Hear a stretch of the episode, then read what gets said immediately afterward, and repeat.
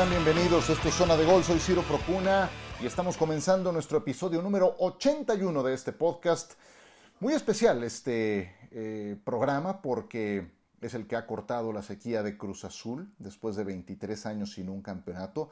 Y tendremos a un invitado de lujo en este episodio número 81 que es Paco Palencia. Estará en unos 5 o 6 minutos, así es de que no se muevan de donde están, porque antes de platicar con Paco vamos a enlistar una serie de factores por los que este 30, 30 de mayo va a ser muy especial. Y no les voy a decir que toda la familia del fútbol mexicano, todos los aficionados van a recordar ese día. No, dejémoslo en la afición de Cruz Azul, que también es numerosa y también es muy especial y, ha sufrido como pocas. Entonces vamos enlistando algunos de los elementos. Eh, por esos 23 años en principio que se cortaron como primer elemento, pónganse a pensar, ¿dónde andaban hace tanto tiempo? ¿Dónde andaban hace 23 años, en 1997? Yo tenía 24 de edad y jamás me imaginé aquel 7 de diciembre del 97 que tendría que esperar casi el mismo tiempo que había pasado desde que nací para volver a, ser, a ver campeón a Cruz Azul. Es alucinante. Y cada quien me podrá decir dónde estaba hace 23 años. Bueno, se volvió a presentar esto. Punto número dos, por las seis finales que perdió Cruz Azul en todo ese tiempo. Y en esas seis finales tuviste de todo empezando con el gol de oro de Alejandro Glaría, con quien se acordarán hablamos en este mismo podcast, e intentamos poner un pequeño ladrillo para que se acabara esa malaria. No quiso Alex, pero bueno, después eh, Cruz Azul terminó ganándole al Pachuca, y lo entiendo muy bien en su papel de exjugador de los Tuzos, eh, pero bueno, esa fue una muy dolorosa, por supuesto, en el 99. Los penales contra el Toluca, aquella de Cruz Alta con Villaluz, el penal que falla Alejandro Vela, Uf, ni les recuerdo el gol de Moisés Muñoz, la otra derrota contra el América, siendo Caiciña el entrenador. En fin, que hay catálogo, hay buffet de finales perdidas de Cruz Azul durante todo este tiempo, en liga nada más. También por lo dominante del torneo en el que se coronó, tercer elemento. Estamos hablando de que fueron líderes generales con 12 victorias consecutivas. Pónganse a pensar lo que es ganar 12 juegos al hilo. Ganaron 13 de 17 pero faltaba ser los mejores en la fase final, y eso fue lo que esta vez lograron. Punto número 4, por el caso Juan Reynoso, que no solo levanta el título de liga como jugador y capitán en el equipo del 97, ahora también como entrenador. El último entrenador además que tomó las riendas de su equipo para este torneo. Y ojo con esto, usó 19 alineaciones diferentes en los 23 partidos que disputó no por capricho, cada alineación distinta tenía una razón de ser y esa rotación le permitió llegar más sólido a la recta final del torneo. Ese dato lo aportó mi colega Nicolás Ramírez, de hecho lo puse en eh, mi timeline de Twitter para mayor detalle. Paco Palencia, le recuerdo en este podcast en tres minutos más. Punto número 5 porque esta vez sí tuvieron los arrestos para cerrar un partido que se había complicado mucho después de un mal primer tiempo. Reynoso acertó en los dos primeros cambios que mandó para el segundo tiempo, sacó a Alvarado que no andaba, a Orbelín Pineda y metió al... Eh, eh, no me gusta decirlo de bote, ya le dije, pero bueno, a Santiago Jiménez, al Chaquito Jiménez y a Yoshimar Yotun, que fueron de impacto inmediato. Eh, tanto que Yotun es el que da el pase para el gol del cabecita Rodríguez. Supieron cerrar el partido y apagaron a un Santos Laguna que había jugado muy bien el primer tiempo, que se les fue encima en los últimos minutos y con oficio lo terminó sacando adelante el equipo cementero. Y sexto punto y más importante, en una final vas a sufrir. Tienes que saber sufrir. Cruz Azul padeció el primer tiempo porque jugó mal.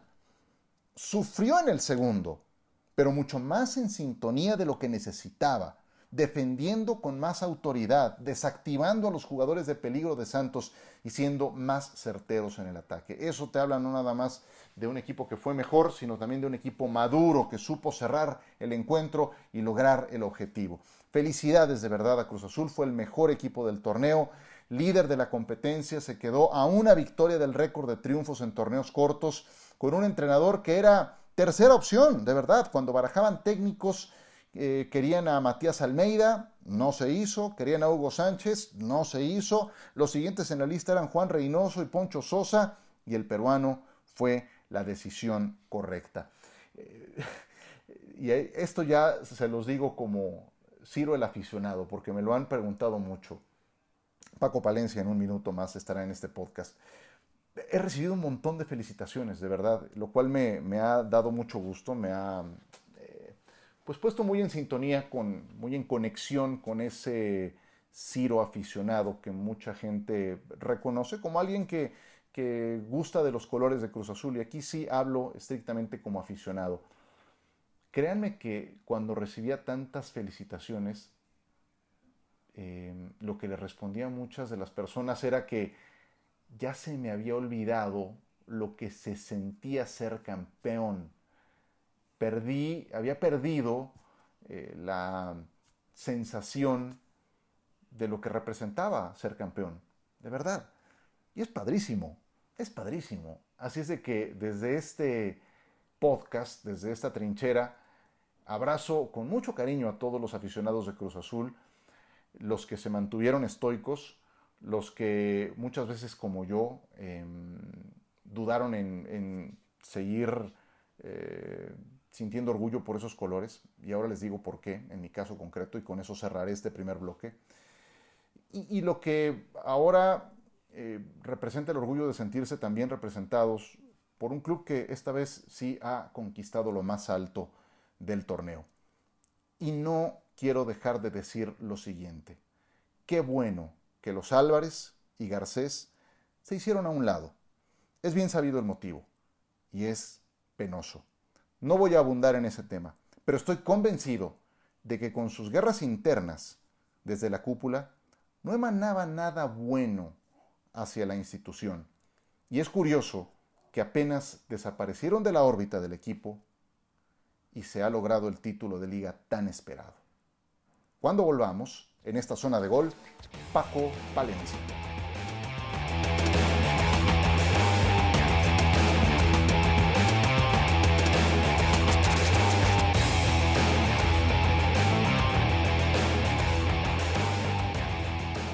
Continuamos con ustedes. Cruz Azul se había coronado en liga por última vez el 7 de diciembre de 1997. Y dije deliberadamente se había coronado por última vez, porque ustedes saben, este domingo refrescó y volvió a abrir la vitrina de campeonatos. Aquel día Luis Fernando Tena en León jugó con Oscar Pérez, Guadalupe Castañeda, José Luis Sixtos, Juan Reynoso, Omar Rodríguez en la defensa, Carlos Barra, Joaquín Moreno, Héctor Adomaitis, Benjamín Galindo en medio campo, adelante Julio César Yegros y Paco Palencia, a quien me da mucho gusto saludar desde España. Paco, bienvenido, qué gusto tenerte con nosotros. Un placer, Ciro, ya sabes, como siempre. Y ahora, bueno, mejor, celebrando la novena de Cruz Azul. ¿Qué tanto gusto te dio? Mucho, la verdad que bastante. Creo que eh, yo nací en esa, esa, institución. Creo que la gente que, que se entrega por, por, por su camiseta eh, lo hace van respaldando unas palabras que, que, para mí son, son mi Biblia. Somos nuestras acciones, no nuestras palabras. Yo puedo decir, eh, a Cruz Azul, eh, yo di todo con Cruz Azul y eso, y a lo mejor jugué, no sé, 15 minutos en una temporada, ¿no? Eh, pero cuando juegas, eres titular, levantas campeonatos, ganamos todo con Cruz Azul, siempre nos entregamos a, al 100%, nunca nos guardamos nada y encima le dimos a la institución lo que, lo que fue parte de la historia, pero una historia bonita. Yo creo que nuestras acciones hablan por, por, por, mil, por mil palabras, ¿no? Pero sí creo que esas palabras hay que llevarlas a la acción. Y ahora, pues obviamente que me da mucho gusto porque tanto tiempo eh, aguantando el explotar y el celebrar y el, y el poder celebrar ya una liga, creo que a todos los que hemos pasado por esa institución, pues nos dio muchísimo gusto, ¿no? Sí, oye, tú conociste a Juan Reynoso como compañero, fue capitán del equipo cuando ustedes resultaron campeones eh, y no sé, lo habrás enfrentado ya también eh, desde el banquillo como directores técnicos. Eh, desde ese conocimiento que tú tienes tan, tan cercano con él y ahora lo ves como entrenador, ¿qué sientes que es lo que lo define? ¿Te, explicas que haya sido él quien haya cortado con esta sequía? Bueno, yo creo que primero conoce bien la institución, sabe lo que la institución quiere eh, Juan siempre ha sido una persona muy correcta. creo que también se unen los planetas para tener un gran equipo de jugadores, que yo lo he dicho en algunas otras entrevistas. El, sentido de pertenencia y la identidad con el equipo tiene mucho que ver. Me preguntaban que, cuál era la diferencia entre el 97 y esta que, que se iba a jugar que finalmente se coronó. Eh, yo le decía que hay una diferencia, que en ese equipo del 97 había mucha gente de la cantera, cosa que no hay, no hay en, este, en este equipo. Hay una distinción que para mí es, es, muy, es muy grata, que el sentido de pertenencia que se tenía en aquel momento con la gente que venía de fuera, más los que habíamos surgido del, del, de, la cantera del fútbol base, sentíamos ese sentido, ese sentido de pertenencia y esa identidad con el equipo. Esa es la única distinción que hay, porque el equipo de ahora también tiene ese sentido de pertenencia y esa identidad a base de los golpes que sufrió el año pasado y el antepasado y que mucho del grueso del plantel han sufrido juntos. Entonces, cuando sufres junto, haces un sentido de pertenencia mucho más poderoso. Entonces, eh, creo que las similitudes que se tienen, que los dos equipos tienen sentido de pertenencia e identidad, nada más que unos eh, fueron, fueron, fueron eh, diferentes, pero no, no sin ser distintos los sentimientos. Sí, sí, y, estoy seguro que es como dices en la primera respuesta que me diste, que ese gusto que te habrá dado es genuino, aquel te tocó ser partícipe, ser pieza angular de lo que pasó el 7 de diciembre. Hoy a distancia estoy seguro que también lo habrás eh, gozado. Paco Palencia con nosotros. Llévame aquel día de 1997. A mí me tocó estar en cancha, me acuerdo de un calor sofocante y me acuerdo de un campo pesadísimo con la gente encima de ustedes. Transmíteme las principales sensaciones que siguen en tu mente a 23 años de distancia. Bueno, son sensaciones que son muy difíciles de, de olvidar yo me recuerdo primero la charla del Flaco Tena, que, que, nos decía personalmente qué es lo que estás comprometido a dar en este partido. Y empezó por el conejo, pa, pa, pero sobre todo, eh, él nos decía, yo quiero al mejor conejo, al que ha sacado la del ángulo, al que ha sacado eh, los manos a manos. Quiero al mejor Omar que va para adelante y que siempre eh, llega a centrar, Lupe Castañeda que no va a dar un perdido, etcétera, etcétera, etcétera. Eh, nos, eh, de alguna manera, nuestras cualidades eh, nos, las, las hizo ver, nos las subrayó, ¿no? Y, y, creo que eso cuando llegamos al campo estábamos convencidos. Sobre todo yo creo que había una cosa, él creía en nosotros y nos hizo creer todavía más en nosotros mismos, porque muchas veces tú como ser humano crees más en la persona que está enfrente que en ti mismo, muchas de las veces. Y entonces yo creo que los entrenadores debemos de hacer creer a la gente en ellos mismos, más que, que lo que creen la demás gente en ellos. Y yo creo que el flaco ten en ese momento hizo que creyéramos nosotros. Eh, y al final, eh, cuando llegamos a jugar una cancha que era muy bonita jugar porque la gente de León apoya muchísimo a su equipo.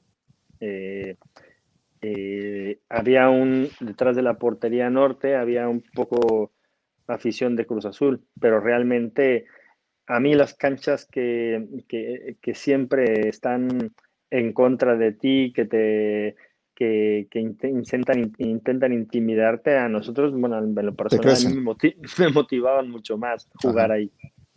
Eh, como, como tú lo dices, había un calor muy grande, una sesión enorme, un gran, un gran equipo que había hecho una gran temporada y, y el partido fue súper disputado, muy, muy disputado, de esos partidos ásperos pocas oportunidades de gol.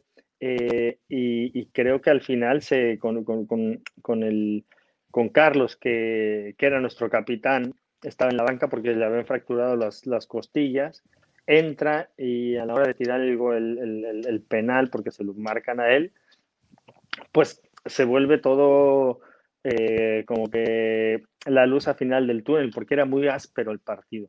Y cuando yo tenía mucha fe en Carlos, porque sabía que los pateaba muy bien los, los, los penales, y a la hora de ese, de ese penal, pues fue un, fue un estallido de, de emociones que son bien difíciles de, de, de, explicar.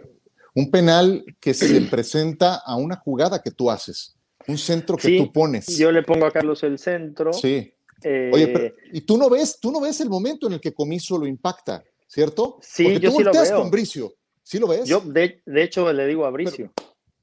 Pero, tú ves el pisotón. pega. Yo ah. veo cuando le pega. Por eso es que le digo a Arturo, le dije, pero si le está pegando. Y a Arturo no se había dado mucho cuenta, porque yo también de Arturo lo, lo, lo hablé después. Y, y, cuando volteé y ve a Carlos así, o sea, vio una acción de comiso, pero no llegó a ver la magnitud de lo que había hecho.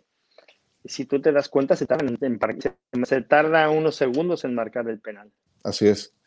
Wow. Eh, 23 años pasaron. ¿Cómo era Paco Palencia hace 23 años? ¿Y cómo es Un bebé. Todos éramos un bebé en esa época. ¿eh? Eh, bueno, en aquel momento eh, era un, hasta el conejo era un, un, Hasta el conejo, bro.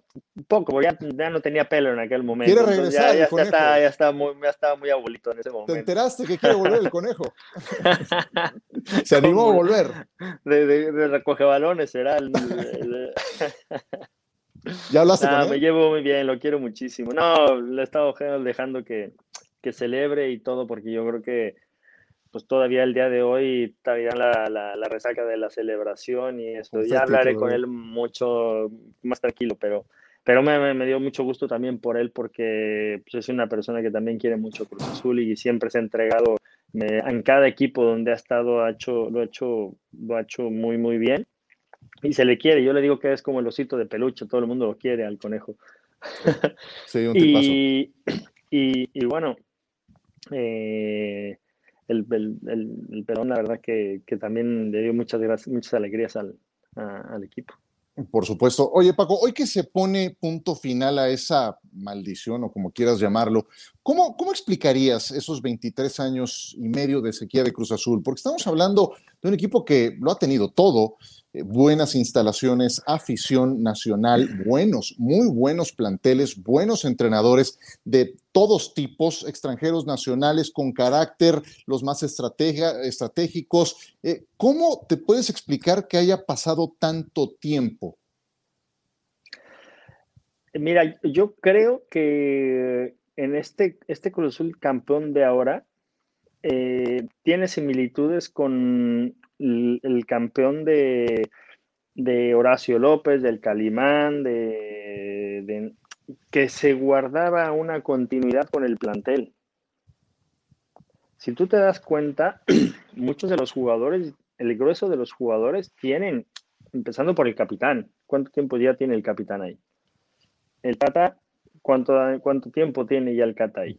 Exacto, sí. Entonces, muchos de esos jugadores ya tienen más de dos años algunos y hay otros muchos más. Entonces, este, yo creo que ha sido la continuidad de darle un plantel y por eso me refería mucho y puntualizaba mucho en la identidad que debes de crear en un plantel. Para mí los planteles que son campeones normalmente tienen eh, el campeón de la Champions, a Piricueta, ¿cuánto tiempo tiene el Chelsea? Y por decirte algunos más, normalmente hay un patrón y, un, y, hay un común denominador, que los, que los equipos que son campeones, siempre el Madrid, el Liverpool, que han sido campeones últimamente, el Barça cuando ganó todo, tenía una base de jugadores basada en la identidad y en el sentido de pertenencia. Por eso inicié esta conversación contigo porque para mí creo que es muy importante tener ese sentido de pertenencia con el club, eh, esa identidad, porque la afición la tiene, la directiva la tiene, pero falta que la tenga el jugador y que el entrenador que llega sepa a dónde llega. Por eso yo creo que Juan le fue tan bien, porque se, se, combinaron todas estas situaciones para, para poder ir por, por el mismo objetivo. Pues eh, qué maravilla, qué gusto que lo hayas disfrutado, aunque fuera a distancia, Paco, y estoy seguro que, como lo dijiste al principio, eh, tú tienes eh, una, liga muy importante con Cruz Azul, porque yo sé que te fue muy bien después en las Chivas, te fue muy bien también más tarde en tu carrera con los Pumas, donde también te quieren mucho y lograste coronarte, pero bueno, ese, esa primera vez, ese lugar del debut, ese sitio en el que lograste tu primer campeonato tendrá un lugar muy especial. ¿Dónde estás actualmente? Ahora estoy aquí en Barcelona, me sigo preparando y estoy con un proyecto nuevo que se llama Tega Academy que eh, estamos preparando a los chicos eh, que entrenan con sus equipos y juegan con sus equipos, pero bueno, siempre requieren un, un tratamiento especial en el cual eh, hacemos entrenamientos individuales para, pues para potenciar sus cualidades y entonces me parece que la formación es la base de, del fútbol actual y entonces el fútbol base, a mí me preguntan mucho aquí en Europa o cuando voy a México que cuál es la diferencia entre el fútbol mexicano y el fútbol europeo. Yo digo que la formación. Lo digo abiertamente porque sé cómo se forma aquí la gente de los, pequeños, los, niños chiquitos. Y en, y en algunos equipos, no en todos, en México no hay una buena formación de jugadores. Se juega más por la inspiración, más por el talento, más que por la intención de hacerlo, ¿no? Y entonces creo que esa es la diferencia. Y entonces este, me parece que para mí, ahora en lo que estoy esperando eh, equipo para poder dirigir, creo que el, volver a, a, sentir esa formación de jugadores también me va a ayudar a crecer como entrenador. Porque muchas veces llegas a primera división y hay algún concepto o algún fundamento que, que, le digo a un jugador, oye, Ciro, haz esto, y luego das el pase y se te quedan viendo como diciendo, ¿de qué me estás hablando? Y entonces ya le digo, ¿sabes qué es esto? Me dice, no. Le dije, bueno, está bien, vamos a regresar otra vez. Entonces creo que las bases son muy importantes para, para la formación del, del jugador en primera división, porque no podemos suponer, ni ustedes como periodistas, analistas o entrenadores, que el jugador sabe qué hacer cuando juega al fútbol. Una cosa es saber y otra saber hacer todos sabemos de fútbol, pero el saber hacer y saber explicar lo que el jugador le lleva a cabo es diferente. ¿Dónde te puede seguir la gente, Paco? En, a mí me pueden seguir en, en, en Instagram, en Paco Valencia 73. Eh, y, y, la verdad no tengo más, muchas más redes sociales, pero ahí, ahí yo tenía un podcast, ahora no, no lo este, no, no me he dedicado a ello porque me he pasado estudiando de diversas cosas de liderazgo, de coaching y, viendo mucho fútbol. Pero en, en Instagram de Paco Valencia 73, ahí me pueden seguir. Y se nota que te estás preparando muy bien para cuando llegue esa siguiente oportunidad. Paco, por último, ¿algún mensaje que le quieras enviar a la afición del equipo de Cruz Azul, que estoy seguro te recuerda con mucho cariño y te quiere mucho? Sí, no, bueno, yo primero de que nada, eh, felicitarles primero por una cosa, por, por ser tan fieles, porque se ha demostrado a lo largo de estos 23 años que es la afición más fiel que hay en el fútbol mexicano, indudablemente. Porque a pesar de, de todo el bullying que, que, le pegaba a la gente, eh, de, de, de, que iban de líderes y al final no se concretaba el objetivo, de, jugar bien al fútbol, de tener buenos planteles, de tener estadios llenos, la gente nunca se decepcionó. Entonces yo creo que para mí lo más importante de este campeonato es felicitar a la afición de Cruz Azul por, ser la, más fiel a, lo largo de estos 23 años, que, que sufrió mucho. Felicitar a, al, staff de Cruz Azul, porque no solamente son los jugadores y, el cuerpo técnico, que también evidentemente una felicitación de, parte mía, pero el staff y la gente que está por detrás de, del que sale en la foto es muy importante. Y entonces yo creo que la afición, el staff, jugadores, directiva, cuerpo técnico, eh, reciban una, con mucho cariño eh, abrazo de, parte de alguien que nació ahí que, y que le debe mucho a, este equipo en, cuanto al apoyo que me, que me brindaron en mi inicio de mi carrera y alguien que sabe lo que es ser campeón con Cruz Azul, lo vivió en carne propia hace 23 años y medio y te agradezco mucho tus palabras, tu testimonio. Siempre es un gusto saludarte a la distancia. Esta vez, Paco, te mando un abrazo y que la pases muy bien. Gracias. Muchas gracias. Aquí a tus órdenes, Ciro. Muchas gracias a Paco Palencia. Nosotros continuamos.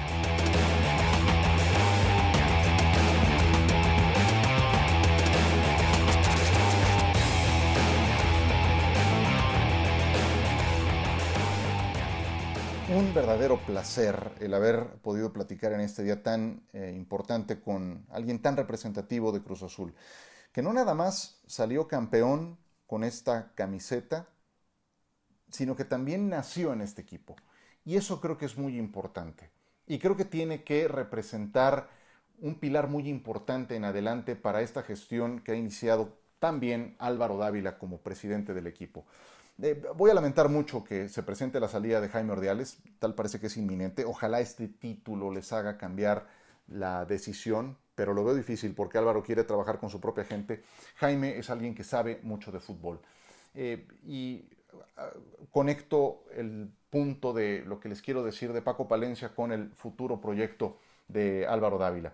Vendrá una época en la que no habrá los mismos recursos para inyectarle al equipo de fútbol por todas las tropelías que se hicieron en el pasado, por los tiempos actuales. Eh, entonces no se podrán tener los lujos de otros tiempos en los que se eh, armaban equipos a billetazos, muchas veces indiscriminados. Ahora se tendrá que hacer una gestión más inteligente, en la que sean más certeros a la hora de traer a los refuerzos, pero también productivos desde su fútbol base. Y tienen el mecanismo para producir futbolistas talentosos Ahí está el ejemplo de Palencia, ahí está el ejemplo del Cata Domínguez. Y esa cantera que por algunos años ha estado olvidada tiene que renacer y convertirse en un activo muy importante del proyecto de Cruz Azul hacia el futuro. Se fueron los fantasmas, qué maravilla, qué gusto que eso ha quedado en el olvido y cierro este programa de la misma forma que lo hice en el bloque anterior abrazando y felicitando a todos los aficionados de Cruz Azul por este título que bien que se merecen. Soy Ciro Procuna, gracias por acompañarme en esta zona de gol. No olviden suscribirse, no olviden seleccionar la campanita para que les avise cada vez que tengamos un nuevo episodio. Y en nuestra siguiente entrega vamos a platicar con Manu Martín para conocer la actualidad del Real Madrid, lo que pasa en el interior del equipo, lo que viene para España en la Eurocopa de Naciones y algunos apuntes finales de lo que dejó esta final de la UEFA Champions League. Muchas gracias por su compañía y hasta la próxima.